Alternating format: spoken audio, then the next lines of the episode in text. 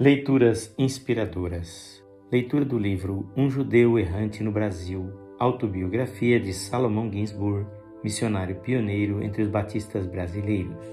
Capítulo 6 Em muitos lugares. Primeira parte. Outra vez na Bahia. Foi em outubro de 1909 que cheguei à Bahia pela segunda vez. Havia cerca de 30 igrejas organizadas e muitos pontos de pregação o maior empecilho do trabalho naquele tempo era a falta de obreiros nativos competentes e de auxiliares treinados, pois não havia nenhum em todo o estado. Mas o Espírito de Deus trabalhava. Usava maravilhosamente os que tínhamos e as almas eram salvas. A primeira tarefa que empreendi foi encaminhar as igrejas e cultivar nelas o espírito de desenvolvimento e sustento próprio. Para consegui-lo, organizei a junta estadual, composta principalmente dos crentes nativos, e deles a tarefa de desenvolver as igrejas através dos pastores locais, eu me ocupando com o trabalho missionário.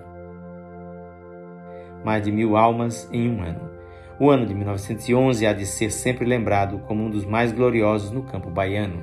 Aproveitando-me da boa vontade dos professores do nosso colégio e seminário no Rio, que voluntariamente visitavam o nosso campo com o propósito de levar ao efeito um instituto bíblico com os obreiros, convidei os doutores J.W. Shepard e A.B. Langston para uma reunião especial de uma semana na Bahia, tendo presentes todos os obreiros e auxiliares nativos do campo. Antes de começar o Instituto Bíblico, tive uma reunião dos obreiros e adotamos para nosso alvo, naquele ano, mil almas para Cristo. Este objetivo deu grande impulso às reuniões e, bem assim, ao Instituto, que teve bom êxito.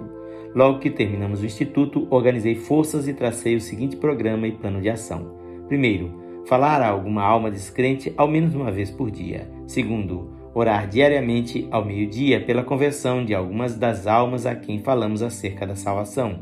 Terceiro, dar uma Bíblia, o Novo Testamento, aos vizinhos que não tivessem nenhuma Bíblia nem o Novo Testamento. Estas resoluções foram impressas em cartões que se colocaram dentro de uma Bíblia pequena e foram mandados a todos os obreiros. Também levei comigo esses cartões em todas as minhas viagens missionárias. Nunca viajei tanto como durante aquele ano. Visitei quase todas as igrejas e congregações do grande estado da Bahia, fazendo conferências e organizando as forças para a grande campanha. Foi um glorioso ano. O nosso Senhor estava conosco, salvando almas e reconciliando os que se achavam afastados. Milhares de Bíblias foram vendidas e muitos que antes nunca falaram uma palavra em público sobre o Mestre foram usados por ele para a salvação dos outros. O primeiro trimestre foi para arrolar as forças. No segundo, fomos de lugar em lugar, advertindo e treinando para a campanha. Durante os meses de julho, agosto e setembro, começamos a lançar a rede, mantendo evangelismo em toda a parte do grande campo.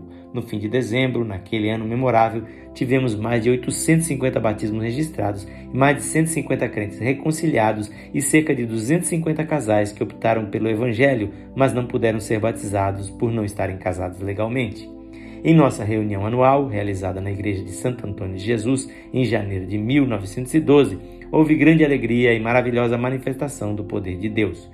O Dr. Ernst Minger, redator do nosso jornal denominacional, estava presente e deu a notícia, dizendo que nunca testemunhara uma convenção assim e fez a apreciação do extraordinário relatório. Um tiroteio em Barra de Itabapuana, Estando na Bahia, o irmão L. M. Reno, missionário da missão de Vitória, pediu-me que cuidasse do seu campo enquanto ele ia passar suas férias nos Estados Unidos.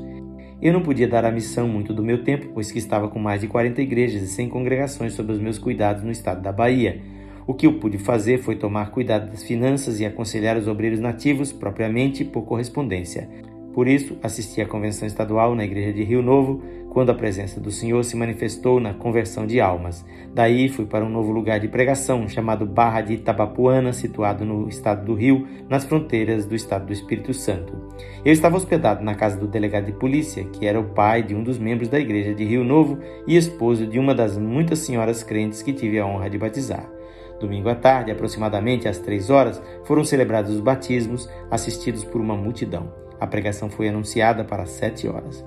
Na noite anterior, eu havia pregado na casa de um dos crentes, onde tinha havido uma perseguição por um grupo de fanáticos que foi disperso pelo delegado. Corriam boatos de planos para maior perseguição ao culto do domingo à noite. Nunca dei muita atenção aos boatos, sabendo por experiência que o Senhor nos livraria de qualquer maneira, se Ele assim o quisesse. Esperando o desenvolvimento que se passava, preparei-me para o trabalho em mão, cuja reunião começou pontualmente às sete horas em uma casa cheia de ouvintes. O pastor local começou o culto e tudo foi muito bem até que me levantei para pregar. Ouviu-se um forte assobio e fui avisado de que o grupo de pé em frente às janelas se retirara. A filha casada do delegado de polícia, alma pequena e brava, que apesar de não ser crente, me tinha avisado do ataque, pediu-me que me retirasse antes que fosse tarde. Colocou-se com um dos seus filhinhos à frente de uma das janelas e desafiou os assassinos a atirarem. Do grupo armado, logo partiram tiros. As balas começaram a sibilar em roda do edifício, quebrando janelas e vidros e a maioria das telhas do teto. O primeiro tiro parece ter sido detonado para mim e atingiu a parede uma polegada acima da minha cabeça, a bala introduzindo-se na parede. Somente um dos crentes foi ferido, apesar de a sala estar cheia de crentes e amigos. O acontecimento mais notável naquela noite foi o seguinte: logo que os bandidos começaram a atirar, o delegado, homem de mais de 60 anos, saiu da sala para entender-se com os agressores.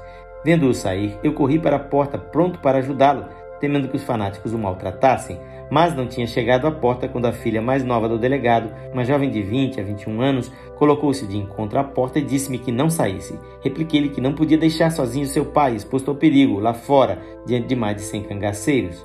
Eles não querem fazer nada a meu pai, disse ela, mas querem justamente o senhor. Eu não vi as coisas desse modo e tentei quanto pude para afastá-la. A porta era de sistema antigo, com a parte superior de venezianas. Enquanto nos esforçávamos, ela em manter a porta fechada e eu por abri-la, uma bala atravessando a veneziana passou entre as nossas cabeças. Viesse um pouco mais à direita ou à esquerda e um de nós teria fatalmente morrido. Oh, quão maravilhoso é o poder de Deus! Ele sabe muito bem como proteger os seus. Na próxima leitura teremos a segunda parte deste capítulo. Quem faz esta leitura é este seu amigo, pastor Edson Grando. Que o Senhor Jesus derrame de suas bênçãos sobre a sua vida e a sua casa.